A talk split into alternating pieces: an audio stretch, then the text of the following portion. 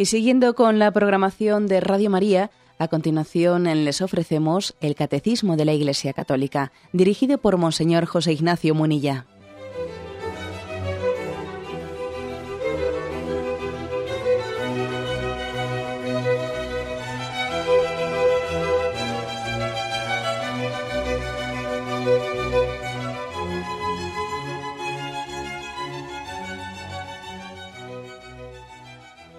Cordial saludo a todos los oyentes de Radio María. Un día más, con la gracia del Señor, proseguimos el comentario del Catecismo de nuestra Madre la Iglesia. Hoy vamos a concluir un capítulo importante, que es el capítulo que nos ha ocupado una semana, sobre los tipos de oración. Los tipos de oración que realiza la Iglesia, la Iglesia peregrina, la oración de bendición y adoración, la oración de petición, de intercesión, de acción de gracias, la oración de alabanza Hoy leemos y comentamos el último de los puntos sobre la oración de alabanza que dice 2643. La Eucaristía contiene y expresa todas las formas de oración. Es la ofrenda pura de todo el cuerpo de Cristo a la gloria de su nombre. Es, según las tradiciones de Oriente y de Occidente, el sacrificio de alabanza. Bueno,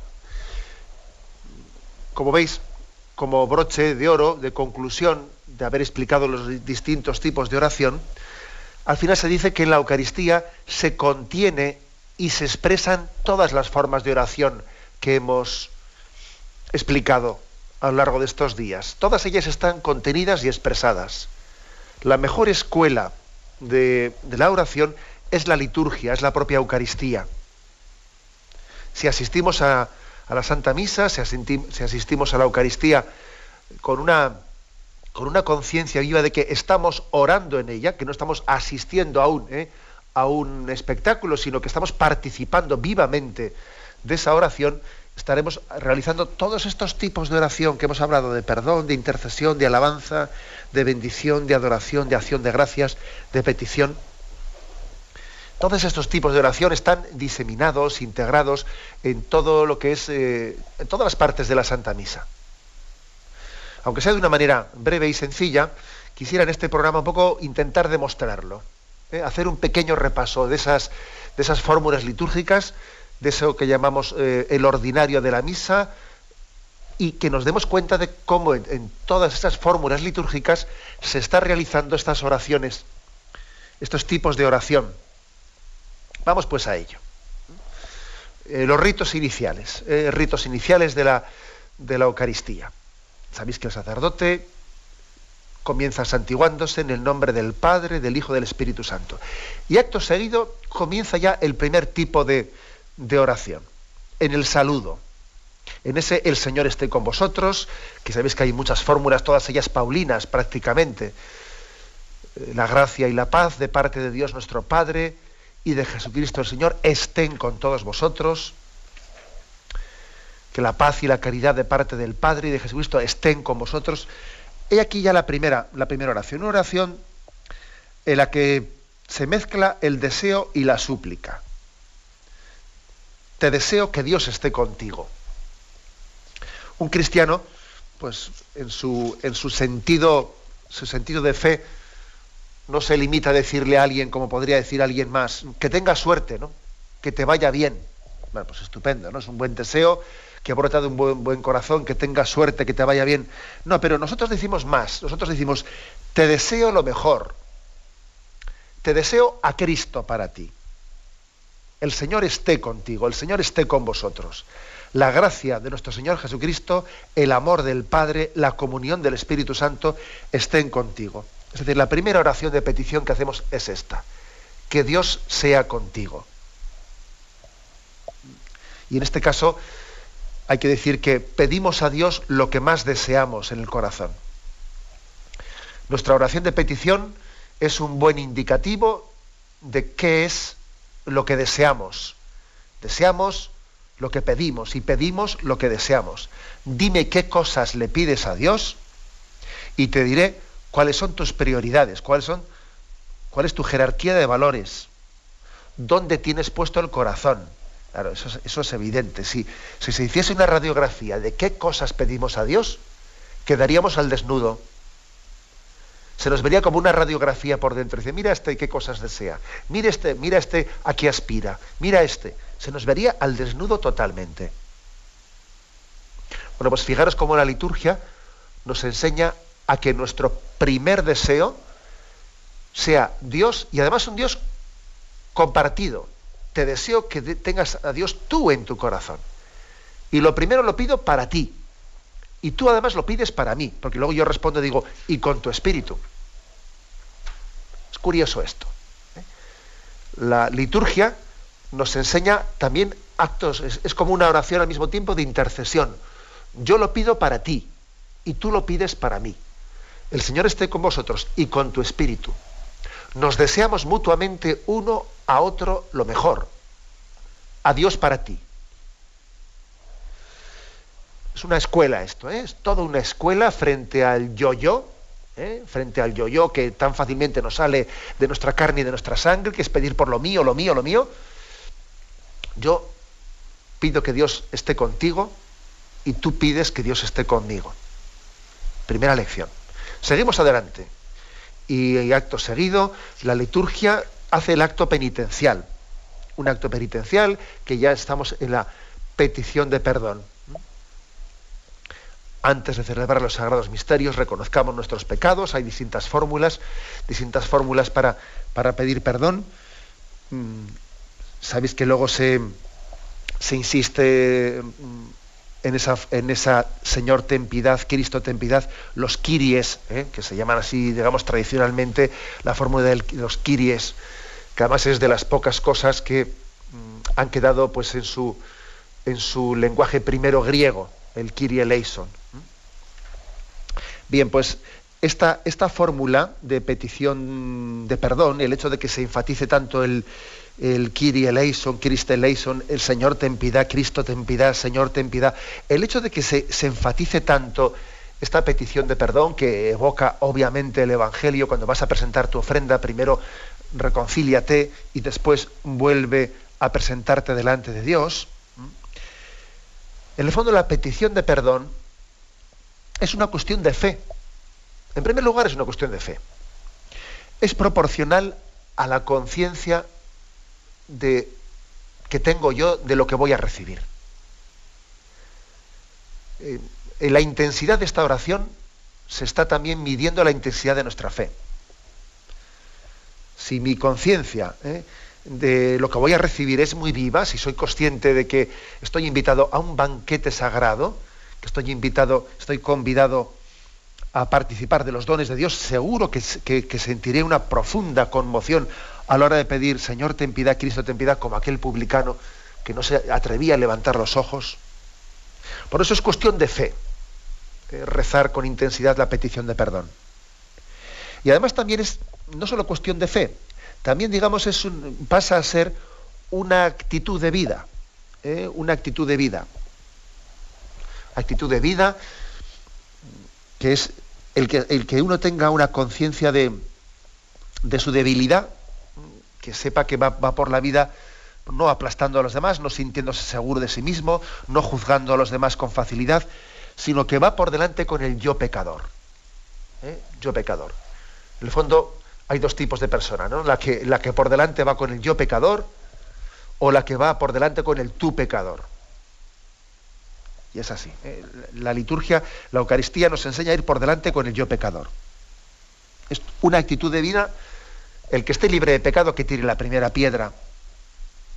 Es la enseñanza de Jesús que es cuestión de fe, como digo, pero también es cuestión una es una fe que acaba empapando nuestra vida. Que nos damos cuenta que la convivencia nuestra, la convivencia eh, llega a ser gozosa cuando la palabra perdón nos sale, eh, está en nuestros labios. No en el sentido de decir una palabra de perdón, porque ojo, eh, también podría ocurrir que la palabra perdón sea meramente pues una cuestión, no sé, pues un ritualismo, ¿eh? un ritualismo de cuestión de, modos y de educación, ¿no? Como aquel que, eh, aquel que le dice uno a otro, ¿no? O que tengo por ahí un conocido que dice, bueno, mira, es mejor pedir perdón que pedir permiso. Entonces voy a hacer lo que me dé la gana. Si luego tengo que pedir perdón, ya lo pediré, ¿no? Dice, es, es mejor pedir perdón que pedir permiso. Hombre, como os podéis imaginar, esa, esa no es la actitud cristiana de la petición de perdón.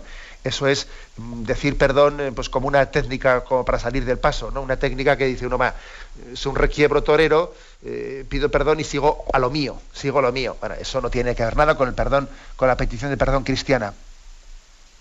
No tiene nada que ver. Claro que también uno puede eh, jugar con las palabras. Pero no, la liturgia nos pide otra cosa.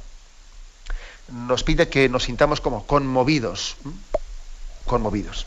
Llama la atención una cosa, y es que eh, hay como unas invocaciones, o se nos ofrecen unas invocaciones para el acto penitencial. Tú que eres el camino que conduce al Padre, Señor, ten piedad. Tú que eres la verdad que ilumina a los pueblos, Señor, ten piedad. Tú que eres la vida. Es decir, se nos, se nos dan razones, ¿no?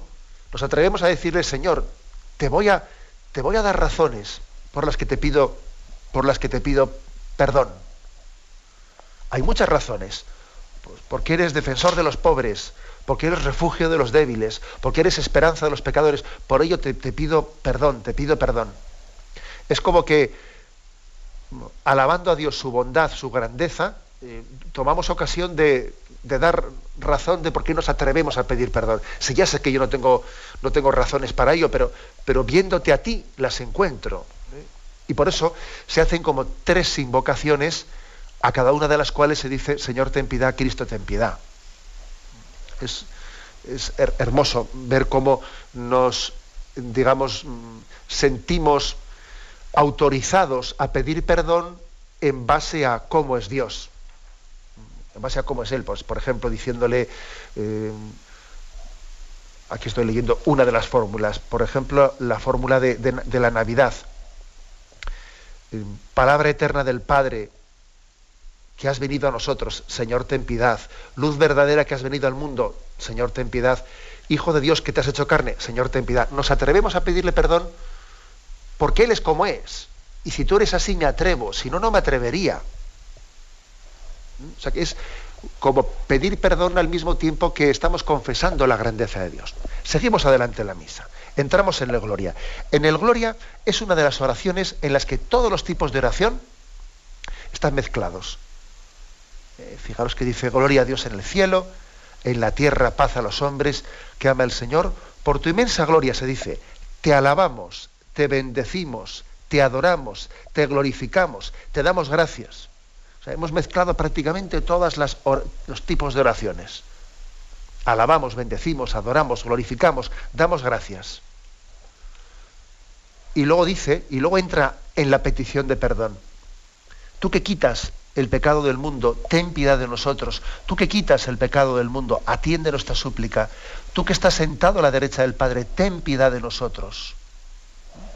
Es decir, que posiblemente no habrá otra oración en la Santa Misa como el Gloria en la que se mezclan todos los tipos de oración.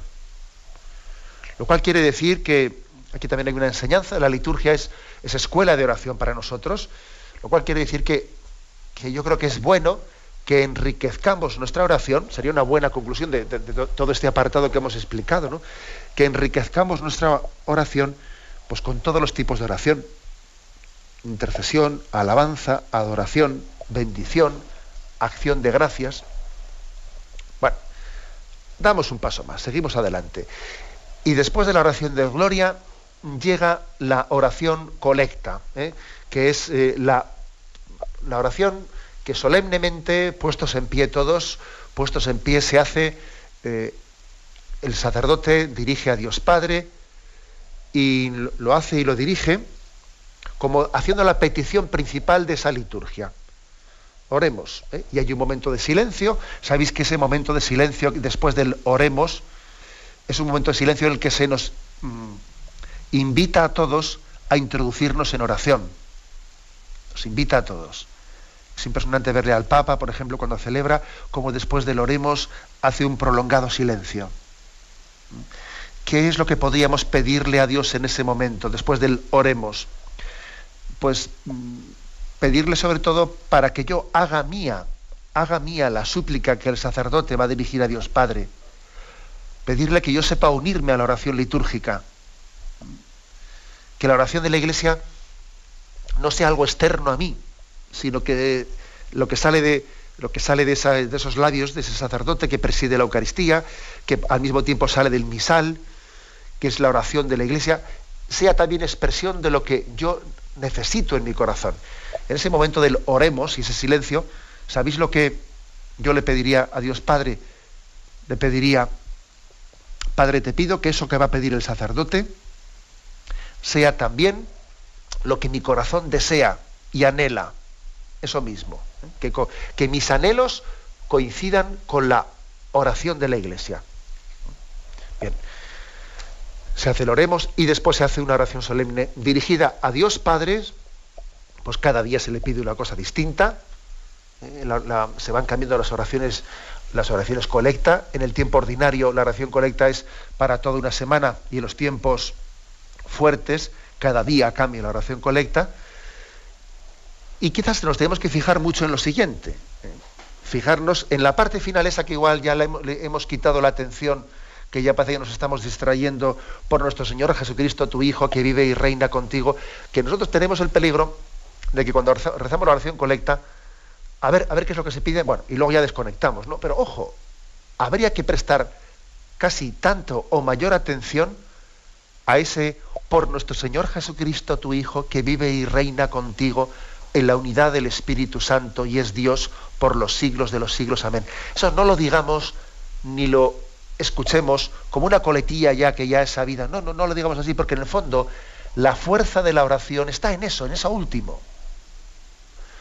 La fuerza de la oración no está en que yo haya pedido algo, algo que está muy, muy bien pedido, eh, qué cosa tan bonita has pedido, qué cosa tan hermosa, tan necesaria. No, no, la fuerza de la oración está en esa, en esa intercesión de Cristo en, el Espíritu Santo, que hace eficaz lo que hemos pedido. Por eso igual llamo la atención sobre el peligro de, coger la carrerilla en ese momento y, y, no darle importancia a que nos presentamos ante el Padre con un intercesor, que es Cristo, que está presentando nuestra súplica ante Dios Padre, y hemos cogido, pues era impensable, era imposible haber escogido, porque no había otro, ¿eh? haber escogido a alguien más propicio para que nuestra oración fuese escuchada. Bien, tenemos un momento de intercesión, perdón, de intercesión de oración y continuaremos enseguida.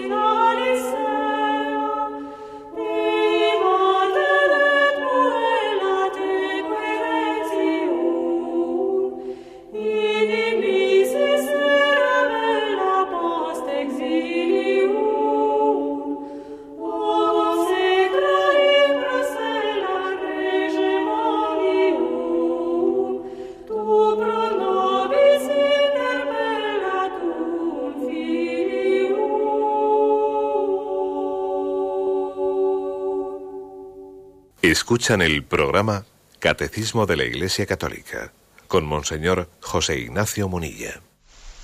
Estamos en esta edición especial del Catecismo comentando el punto 2643 en el que se nos dice que la liturgia de la Eucaristía contiene y expresa en sus, en sus fórmulas, en, sus, en su liturgia, todos los tipos de oración que hemos venido explicando. Hemos llegado a una pequeña... Eh, pues en un pequeño desarrollo hasta la oración colecta y entramos ahora en la liturgia de la palabra. También en la liturgia de la palabra se ora a Dios. No solo se escucha, también se ora a Dios. Por ejemplo, ¿eh? sabéis que la primera lectura y en la segunda lectura cuando es domingo, porque los días de diario solamente suele haber una lectura y el Evangelio. Pero en las dos primeras lecturas se responde con una invocación de alabanza, palabra de Dios, te alabamos Señor. Y aquí oración de alabanza. Y ante la proclamación del Evangelio también se glorifica a Dios. Palabra del Señor, gloria a ti, Señor Jesús. Luego aquí hay una oración de alabanza y de glorificación al mismo tiempo. Igual no nos, hemos dado cuenta de eso, ¿no? Pues, pues, pues, es así. La oración de alabanza y de glorificación de Dios está teniendo lugar por motivo de que Dios nos ha hablado. Yo te alabo, Señor, porque estas cosas se las has ocultado a sabios y a los que se las dan de inteligentes y se las has revelado a la gente sencilla. Señor, yo te alabo porque esto, esto que aquí se ha proclamado, me lo has dicho a mí, has tenido la deferencia de tener esta confianza conmigo. Me acuerdo que hace un rato, ¿eh? antes de comenzar este programa, estaba abriendo unas cartas, ¿no? Y en una carta me decía una persona, me decía, gracias por, por haber tenido la deferencia, la delicadeza de, contarme eso, ¿eh? de, esa carta que usted me escribió en la que, en la que me contaba pues X cosas, ¿no? gracias por haber tenido esa delicadeza conmigo. bueno, usted no tenía obligación de haberme contado eso, ¿no? Fíjate, eso, eso, es, eso es una pequeñez comparando con la delicadeza que tiene Dios de abrirnos su corazón. ¿no? Te alabamos, te alabo, Señor, porque tú no, no has permanecido escondido, sino que te has revelado, te has dado a conocer. Oración de alabanza y oración mm, también de glorificación. Deberíamos de hacerla siempre que leamos la Biblia también por nuestra cuenta. Cuando cojamos la Santa, la Santa eh, Biblia en nuestra mano, la Sagrada Escritura, digamos, ¿no? Gracias Señor, te alabo, te bendigo, te glorifico porque te has, te has expresado y, además has puesto en mis manos tu palabra. Un detalle que también se nos pasará desapercibido muchas veces, y es que mm, cuando la palabra la proclama un diácono, suele pedir la bendición del sacerdote. O cuando preside la Santa Misa, cuando la preside el obispo, siempre le da la bendición al sacerdote que va a proclamar el Evangelio. Y le dice, ¿no? El momento de dar la bendición, sea el sacerdote el diácono, sea el obispo, bien sea el sacerdote del diácono, dice, el Señor esté en tu corazón y en tus labios para que anuncies dignamente su evangelio. En el nombre del Padre, y del Hijo, y del Espíritu Santo. Amén. Hay aquí una oración de petición, una oración de petición para proclamar dignamente el evangelio. Que, Señor, que yo no lo proclame, que yo, yo no, no únicamente lo lea, sino que lo proclame, que es otra cosa. Incluso aunque esté el sacerdote él solo y nadie le vaya a bendecir, él se inclina ante el altar y dice en una oración secreta, dice, purifica mi corazón y mis labios, Dios Todopoderoso, para que anuncie dignamente tu evangelio. Por lo tanto, aquí hay otra oración, la oración de que, Señor, te pido que me hagas portavoz de tu palabra, altavoz de tu palabra, y que lo haga dignamente, que que la predique con mi vida, con mi vida que yo sea un testimonio, que yo sea una palabra viva, que la palabra que yo voy a va a salir de mis labios concuerde con mi vida. Eso se pide. Eso se suplica a Dios antes de proclamar el Evangelio. Como veis, otra, otra oración también importante. Bueno, seguimos adelante en la Santa Misa. Seguimos adelante. Voy a pasar a la liturgia, bueno, obviamente antes de la liturgia de la Eucaristía hay un momento, aquí estamos, hablando de las peticiones, bueno, la oración universal sería un momento central, el momento en el que, como culminación de la, de la primera parte de la misa, y antes de pasar ¿no? a la liturgia eucarística, se dirigen las oraciones a Dios Padre, ¿no? las peticiones a Dios Padre por intercesión de Jesucristo. Los días de, de labor, los días de diario, no es obligatorio en la liturgia hacer las oraciones de petición, pero generalmente las solemos hacer también. ¿eh? Las solemos hacer la iglesia, ora la iglesia, algunos días, como por ejemplo el, eh, en la liturgia del Viernes Santo, hay una oración de petición muy especial. Sabéis que ese día, el Viernes Santo, la liturgia de una manera muy solemne va orando por intenciones muy determinadas, a cada petición se pone de rodillas, se pone de nuevo en pie y se pide pues, pues por los no creyentes, por los que eh, no han conocido a Jesucristo, por los que perdieron la fe, eh, y de una manera muy solemne se hace ese día la, oración de, petición. Pero todos los días, ¿no? Siempre la Eucaristía es una, es una súplica dirigida a Dios Padre. Bien, después de ese momento central, esa sobre todo sería oración de petición, sería, ¿eh? oración de petición. Pasamos a la liturgia eucarística. Y en el momento de hacer las ofrendas hay una oración de bendición. ¿eh? Sería pasar de la petición a la bendición. Bendito sea Señor Dios del universo por este pan, fruto de la tierra y del trabajo del hombre. ¿eh? Bendito seas por este vino, etcétera, etcétera. Por lo tanto, eh, el momento de, la liturgia eucarística es especialmente una oración de bendición, bendición, de alabanza, podríamos decir también, ¿eh? porque la bendición y la alabanza prácticamente se funden, ¿eh? se funden y hasta se confunden, ¿no? Bendito sea Señor, alabado sea Señor, por este pan que nos has dado. Volvemos a ofrecerte lo que tú nos has dado. No te damos nada nuestro, sino que el fondo tuyo es tú nos lo diste, te damos gracias por ello, porque todo lo que yo pueda darte, tú me, lo habías dado a mí previamente. ¿Qué tengo yo que sea mío si, si en el fondo te estoy ofreciendo este pan y este vino que tú mismo me has dado? Bueno, pues eh, esa es la oración de bendición y de alabanza. Hay también, fijaros aquí, otro momento de, de petición de perdón, de petición de purificación. ¿eh? El momento en que el sacerdote, cuando ha hecho esa oración, él se inclina y hace el lavatorio de manos. Antes de hacer el lavatorio de manos, hay una oración en la que el sacerdote inclinado dice, secretamente dice, acepta Señor nuestro corazón contrito y nuestro espíritu humilde, que este sea hoy nuestro sacrificio y que sea agradable en tu presencia yo quiero que este sacrificio de la Santa Misa que vamos a ofrecer sea agradable a Dios, que le llegue a Dios, que no sea un culto vacío. ¿Y cuál es la mejor forma de procurarlo? Pues mm, el corazón contrito y el espíritu humilde. Eso es lo que pedimos. El sacerdote dice, ¿qué responsabilidad tengo de ser yo el que esté presidiendo esta celebración? Señor, que, lo haga con el corazón contrito y con espíritu humilde que me dé cuenta que, que, esto que tengo entre manos yo, yo, no lo merezco. ¿eh? No lo merezco. No sé por qué me pones a mí a presidir esta celebración cuando quizás yo aquí sea el más pecador de todos. ¿Eh? Esta, conciencia por parte del sacerdote presidiendo la celebración es muy importante. No sentirse allí dueño de, ¿eh? del corral, perdonad por la expresión, ¿no? no sentirse el dueño de lo que está haciendo, ¿no? Como si yo estuviese, como diría yo, como si yo estuviese fabricando una liturgia. No, no, no, no. Eh, descalzándose los pies como Moisés ante la zarza ardiendo, descalzo con el corazón contrito, con el espíritu humilde. Es una actitud que se le pide a Dios de la liturgia. Es de nuevo, pues, volver, dar una vuelta más de, tuerca a esa oración de petición y de humildad. Y en el lavatorio de manos, acto seguido, se dice, lava del todo mi delito, Señor, limpia mi pecado.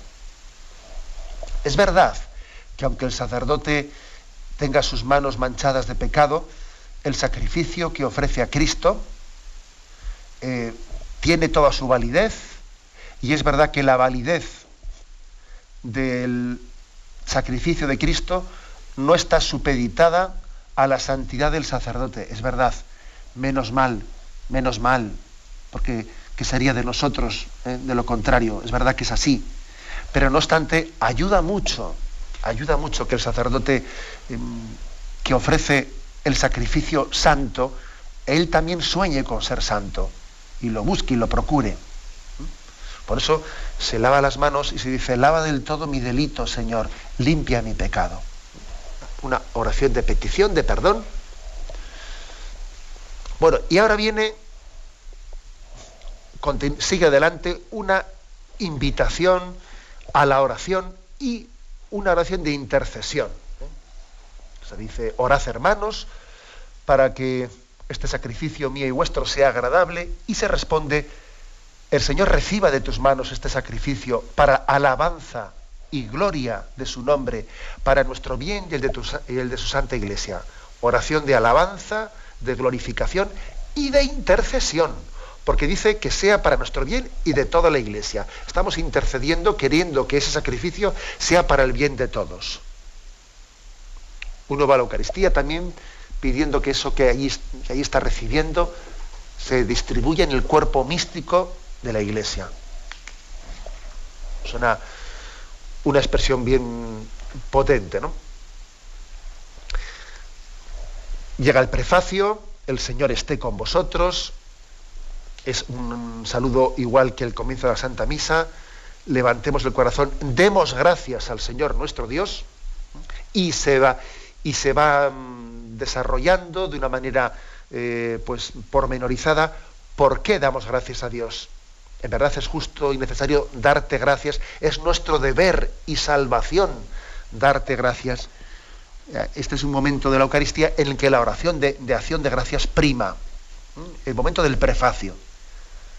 Te damos gracias por esto, por lo otro, etcétera, etcétera. Es, importante que en ese momento de la Santa Misa nos unamos a esa acción de gracias y, también digamos, Señor, y por todo lo que a mí también personalmente me has dado, añadiendo a esa acción de gracias teológica, pues mi acción de gracias más, entre comillas, casera, ¿eh? porque sí, porque también tenemos eh, muchas cosas que añadir ¿no? a ese listado de motivos por los que damos gracias a Dios. Es un momento cumbre porque sabéis que la Eucaristía es acción de gracias a Dios. Bueno, pues el, prefacio posiblemente sea el momento en que más lo manifiesta. ¿eh? El que más lo manifiesta. Y concluye, por eso, por todos los dones que nos has dado, te cantamos sin cesar el himno de tu gloria. O sea que eh, el santo, el santo que rezamos, es un cántico que concluye la acción de gracias. Santo, santo es el Señor Dios del universo, llenos está en el cielo y la tierra de tu gloria, osana en el cielo, bendito el que viene en nombre del Señor. Señor, para darte gracias, para expresártelo, te bendigo por tu santidad, porque tu bondad llena la tierra, porque todo el universo es una expresión de tu misericordia y de tu amor. ¿eh? De esta manera, diciéndole esto, ¿eh? glorificando su nombre, estamos dando gracias. Tenemos un momento de reflexión y continuamos enseguida.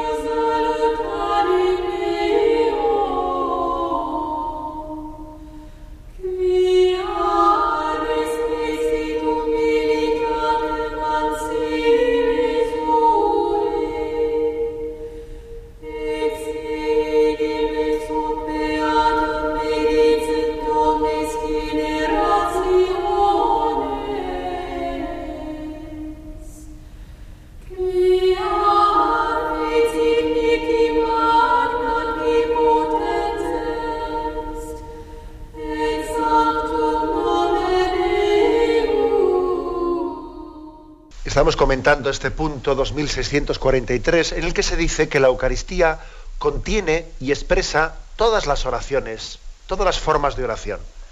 Los distintos tipos de oración, perdón, intercesión, alabanza, bendición, adoración, acción de gracias, petición, todos ellos están integrados en la Eucaristía. Y la estamos un poco intentando, eh, pues de una manera sencilla, pues ir desgranando, ir viendo de qué manera se expresa un tipo de oración y otra en las, distintas fórmulas litúrgicas. Llegamos después del Santus a la plegaria eucarística, donde después de haber rezado el Santo se invoca, aquí hay una, una oración de invocación del don del Espíritu Santo. Te pedimos que santifiques estos dones con la efusión de tu Espíritu, de manera que sean para nosotros cuerpo y sangre de Jesucristo nuestro Señor. Es decir, la oración más potente que hace eh, la Iglesia en la Eucaristía es pedir que venga el Espíritu Santo para actualizar el sacrificio de Cristo, para realizar allí una ofrenda pura, para que allí se realice el sacrificio de alabanza. Eso no lo podemos hacer nosotros si no viene el Espíritu Santo allí y realiza esa consagración. Eh, por lo tanto, este es el momento, ¿eh? Podríamos decir, culminante del sacrificio eucarístico. También el momento culminante podría ser el de la comunión misma, pero aquí, en este momento en el que invocamos que el Espíritu Santo venga y santifique, transforme estas ofrendas, de manera que en ellas se haga Jesucristo presente. Jesucristo presente. Es un momento culminante, culminante, que tenemos que vivir con, plena intensidad. Me atrevo a contar una cosa que no sé si a veces igual, igual me soy un poco demasiado atrevido, pero bueno, pongo una nota de humor, ¿eh? una nota de humor, porque es que, no sé si fue ayer o antes de ayer, con una niña pequeña, bueno, pues viví un momento de, de pasármelo fenomenal con ella, ¿no? Estaba con unos niños y entonces eh, estaba una niña allí a los que se ve que estaba muy bien instruida por su familia, eh, la catequesis, y entonces la niña me estaba allí explicando, yo le preguntaba por cosas de la fe, y me dice la niña, pues claro, Jesús murió, vino al mundo y vivió con nosotros, y luego le mataron, y luego subió a los cielos, y luego le cocinaron, me dice. me quedé cortado, pero ¿cómo has dicho que le cocinaron? Sí, sí, después a Jesús le cocinaron. Pero ¿cómo dices que le cocinaron? Sí, porque después cuando subió al cielo eh, le hicieron como unos panes, unos panecitos y vino y vino a nosotros en la comunión. y me quedé, me quedé perplejo, ¿no? Porque jamás había, se me había ocurrido en mi imaginación que un niño lo pensase así. Pero bien, es un punto de broma, pero que al mismo tiempo tiene su, tiene su qué ¿eh? y tiene su cosa, ¿eh? lo que esa niña me decía, que además todavía no había hecho ni la primera comunión. Es decir, que el Espíritu Santo viene a realizar, a realizar verdaderamente una profunda transformación. Esta es la petición principal de la misa, que venga el Espíritu Santo y que consagre estas ofrendas, este pan y este vino, para que sean Cristo vivo y realmente presente para cada uno de nosotros. Esta es la petición central. Bien, viene el momento de la consagración, viene el momento de la consagración. Y después cuando ya hemos, hemos proclamado nuestra fe, anunciamos tu muerte, proclamamos tu resurrección, ven Señor Jesús, hay una oración de petición de que Jesús venga a nosotros, de que venga plenamente, ha venido en la Eucaristía, le vamos a recibir sacramentalmente y pedimos que venga en gloria. Ahora en este momento, em, sabemos que hay distintas plegarias eucarísticas, principalmente hay cuatro, aunque luego también para, para, casos y momentos especiales hay más plegarias eucarísticas, pero son cuatro principalmente las plegarias eucarísticas de la Iglesia. Es un momento de hacer las oraciones de que se llama también de intercesión. En primer lugar, le damos gracias a Dios porque nos hace dignos de servirle en su presencia. Te doy gracias, Señor, por poder estar aquí, porque, eh, porque soy un privilegiado por asistir a esta Eucaristía, porque me permite servirte. A mí como sacerdote, a mí como obispo, a ti como padre de familia, a ti como religiosa, a ti como... me permite servirte. Soy un privilegiado por poder servirte, Señor. Y comienzan un poco las intercesiones. Te pedimos que el Espíritu Santo congregue la unidad. Estamos pidiendo ahora la unidad para toda la Iglesia Em, pedimos por el Papa y por el Obispo, ¿eh? una oración de intercesión. En ese momento vamos a pedir por la unidad de la Iglesia, por el Papa y el Obispo, que el Señor ha puesto en ellos pues, una responsabilidad muy grande de la transmisión de la fe apostólica, del gobierno de la Iglesia. Pedimos por ellos y verdaderamente lo digo yo también con, pues con temblor y temor, ¿no? Sabiendo que soy obispo, os voy a decir, creo que ya lo he contado, que en una ocasión viví, viví la situación de ir paseando por la calle y como tenía un momentito de tiempo, entré en una iglesia que estaba abierta y me puse en el banco de atrás y en ese momento estaban celebrando pues una Eucaristía que estaba ya pues en el momento después de la consagración de estas oraciones de intercesión, ¿no? Y bueno, pues cuando el sacerdote hizo esa oración de intercesión, te pedimos por el Papa Benedicto, por nuestro obispo, en ese caso como, como allí le, tocó pronunciar pues, mi nombre, ¿no? porque yo era el obispo de aquel lugar, me quedé impactado. Ya sé que, pues que cuando uno preside la Eucaristía igual eh, está más, más esperando que se, diga, que se diga ese nombre, pero el hecho de yo haber pasado por allí y haberlo escuchado así como casi furtivamente, ¿no?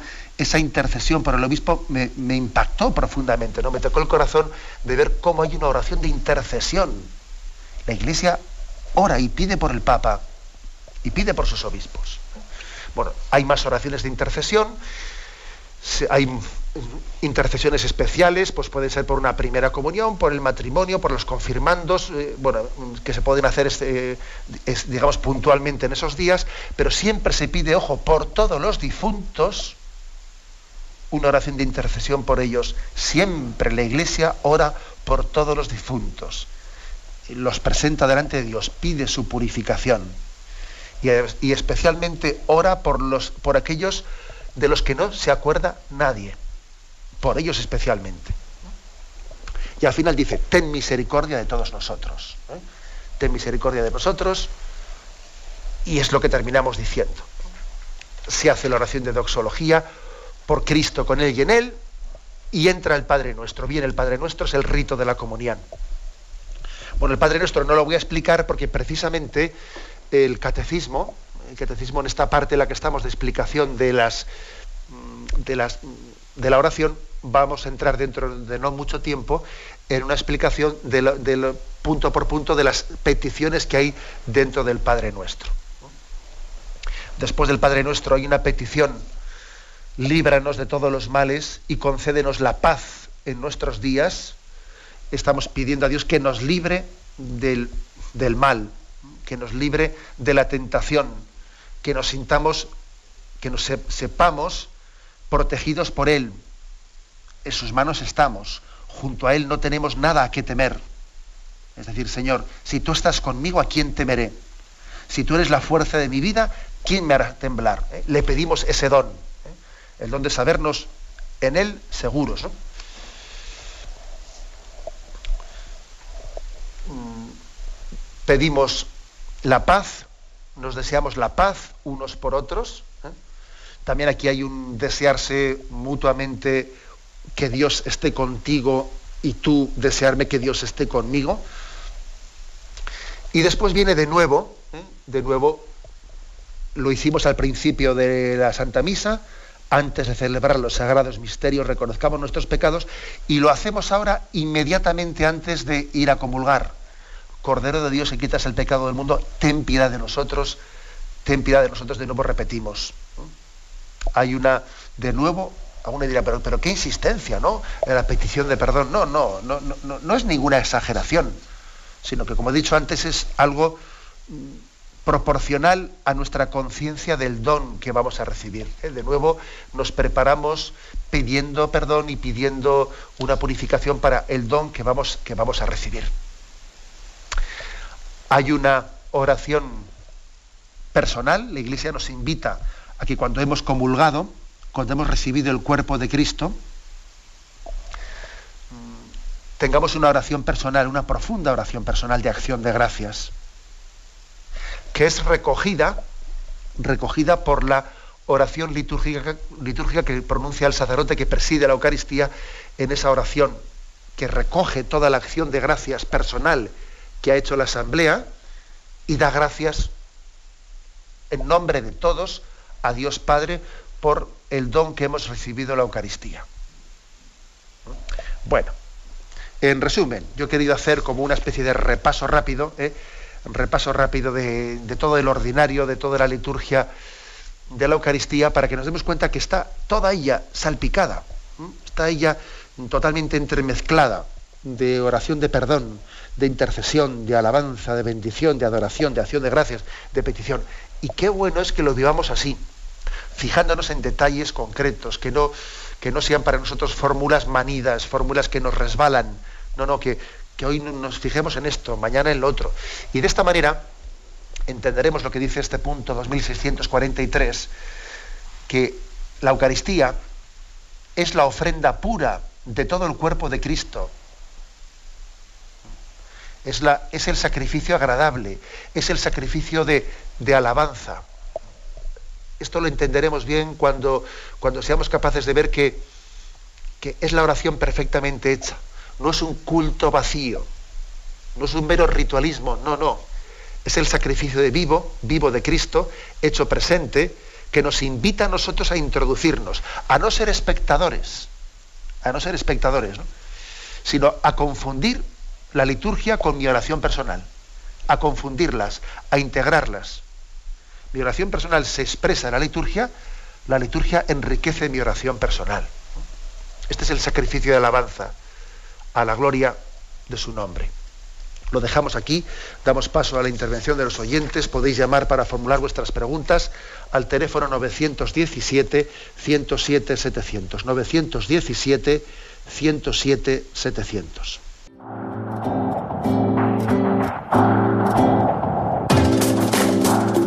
700. Estos voluntarios que dan su tiempo generosamente en el día a día. Un cordial saludo a todos los oyentes de Radio María. Un día más, con la gracia del Señor, proseguimos el comentario del Catecismo de nuestra Madre la Iglesia.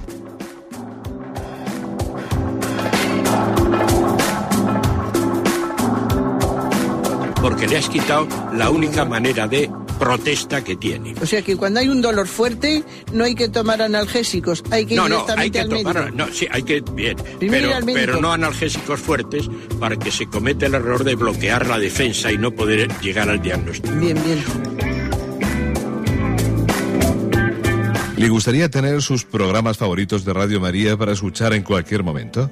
Llame y pídanos el programa que más le interesa en cualquiera de sus emisiones. Recogeremos su petición y sus datos completos para hacer el envío.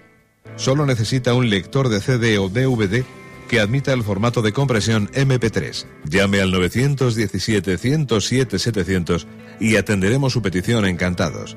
Tome nota. 917-107-700. Radio María, más cerca de usted.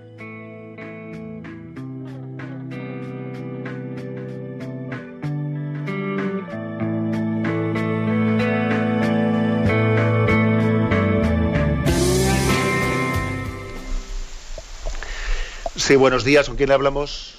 Hola, buenos días, monseñor. Con, Buenos días. con Luis de Asturias. Adelante, Luis, le escuchamos. Eh, mm, bueno, es comentar que yo soy un recién incorporado a los misterios de la fe y la verdad es que mm, me costó mucho trabajo volver de nuevo a, a celebrar eh, la misa, en fin, y demás.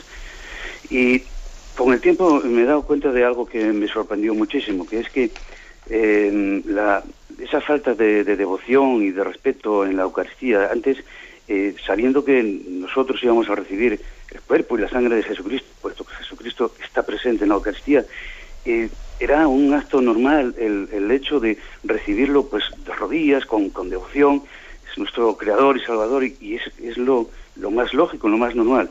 Y me encuentro pues pues que se pierde por completo, que se ofrece eh, de pie, en la mano, incluso em, dando a veces razones un poco peregrinas para que se realice así, como por ejemplo estos días atrás con el tema del tema de la gripe, en fin, recomendando que se hiciera en la mano, porque, bueno, muchas cosas. Pero es que aparte de eso, eh, bueno, yo veo cosas, ¿no? Como que mm, me da la impresión de que hasta los propios celebrantes pierden la fe en que realmente en el momento de la, de la Eucaristía Jesús está presente.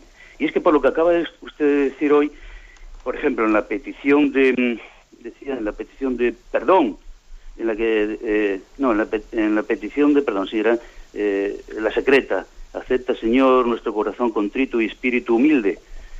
Ese es el sacrificio, porque si realmente lo que estamos ofreciendo es a nuestro Señor Jesucristo, que se ofrece Él mismo en la cruz, entonces no es, no es nuestro corazón humilde y contrito.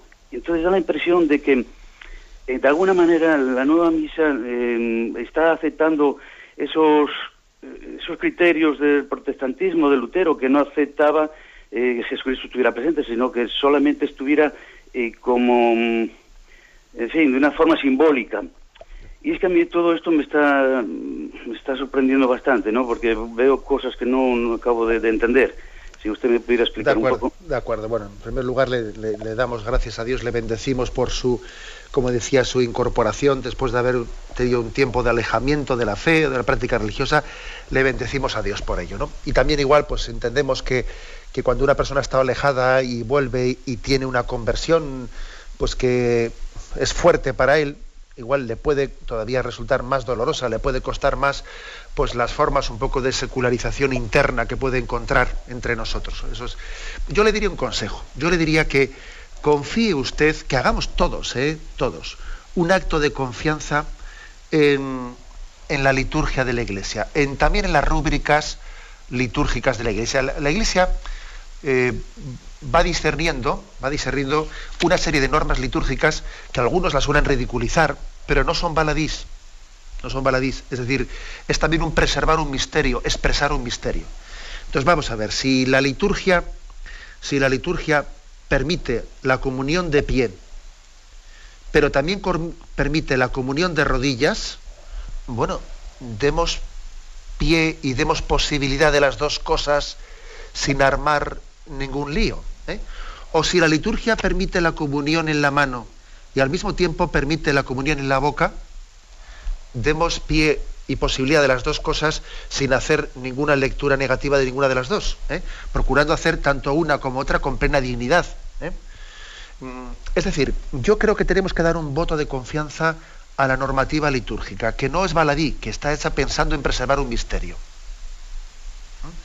Y, y, esto lo digo por los sacerdotes, porque obviamente es ridículo que un sacerdote, como a veces ocurre, esté diciendo, ustedes tienen que comulgar en la mano, tienen que comulgar en la boca. Oiga, si la normativa litúrgica permite las dos cosas, ¿por qué usted, está, usted va a ser más papista que el Papa? ¿O usted pretende.? No, o sea, respetemos todos, fieles, sacerdotes, todos, ¿no? Seamos muy respetuosos con la liturgia de la Iglesia, de la cual no somos dueños sino que somos servidores de ella. Y procuremos, y procuremos vivirla con unción, ¿eh? ese, ese, momento de la oración secreta. Ojo que los sacerdotes, por ejemplo, no, tenemos que tener mucho cuidado de que esas, esas partes de la liturgia de las oraciones secretas las hagamos también y las hagamos bien. Señor, que con corazón contrito y espíritu humilde te ofrezca yo este sacrificio, etc. ¿eh? O sea, yo diría que demos ese voto de confianza. Adelante, vamos a pasar al siguiente oyente. Buenos días. Mm, buenos días. Sí, buenos días, escuchamos. A ver, mire, pues es muy parecida a la pregunta mía a la del oyente anterior. Uh -huh. eh, lo único que yo he observado que en la parte de la consagración, pues cuando se alza a Dios, eh, pues yo veo que en mi parroquia el sacerdote no, no se arrodilla como en acto de alabanza, ¿no? O de, entonces eso me sorprende un poco, ¿no? Entonces, a ver qué me puede decir usted sobre eso. Gracias. Pues bien, pues hombre, pues yo lo que puedo decir es un poco lo que he dicho anteriormente, eh, que mm, el hecho de que nos ahorremos gestos mm, de una inclinación, un arrodillarse, etcétera, donde está preceptivamente, ¿no? mandando la liturgia, hombre, una cosa es que haya mm, razones de salud que, que, lo impidan, ¿no? Hasta ahí ya llegamos todos. Pero yo pienso que es un error. O sea, pienso que es un error que allí donde la liturgia eh, tiene prescrito un acto de adoración, un arrodillarse ante yo, eh, creo que es un error. Eh, porque dice San Pablo que la fe entra por el oído, y yo suelo a veces decir, que me lo he escuchado muchas veces, y por el ojo también, por el ojo también entra la fe.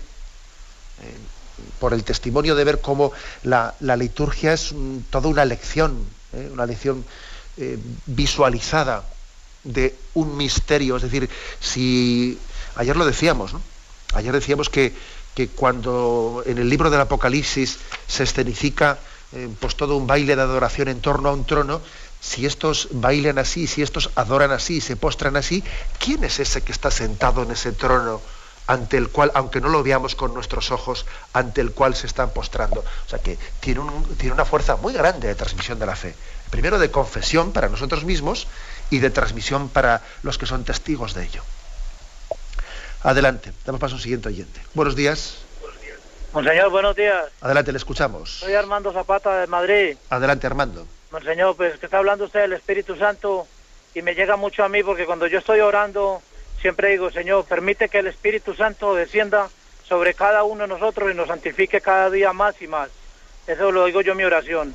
Y también, Monseñor, perdone la, confianza, pero es que los bregando a comunicarme el 2 de marzo, que estaba cumpliendo años y quería que me diera la bendición, Monseñor. Muchas gracias y mi Dios le pague.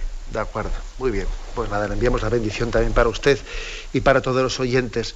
Yo creo que la petición del Espíritu Santo em, es la petición de madurez en nuestra vida. Al final, el Evangelio dice, ¿cómo el Señor dejará de dar el Espíritu Santo a los que se lo piden? Eh, eh, eso sí, acuerdan, ese pasaje evangélico es impresionante. Dice, eh, ¿cómo el Señor no va a dar el Espíritu Santo a quienes se lo piden?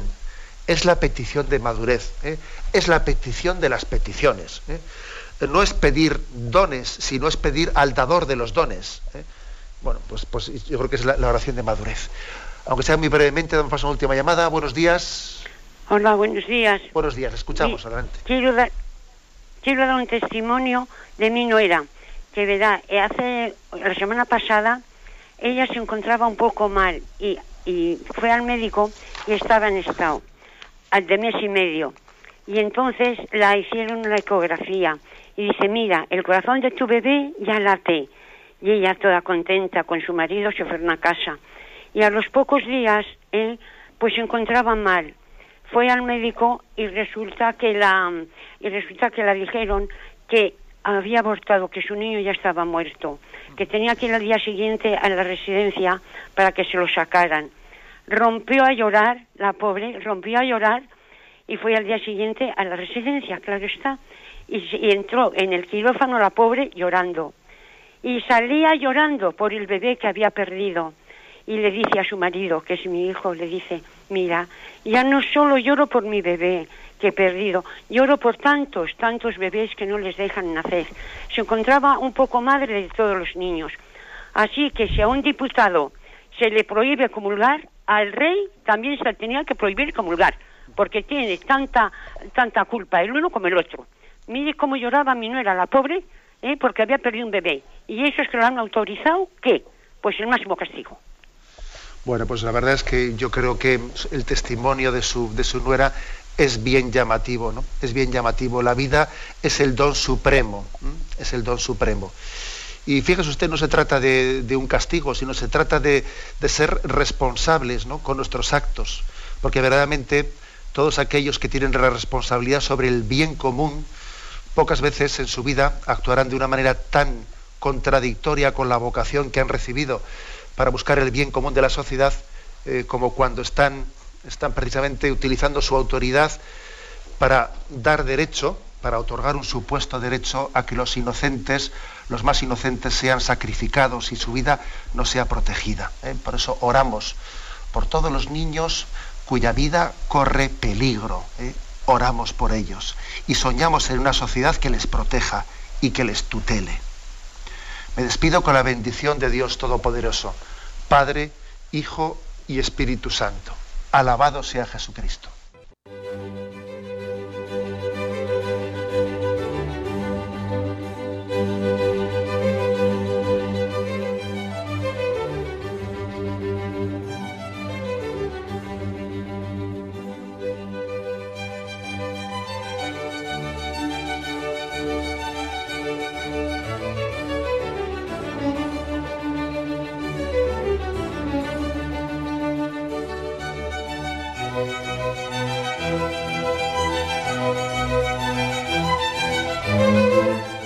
Han podido escuchar en Radio María el Catecismo de la Iglesia Católica, dirigido por Monseñor José Ignacio Munilla.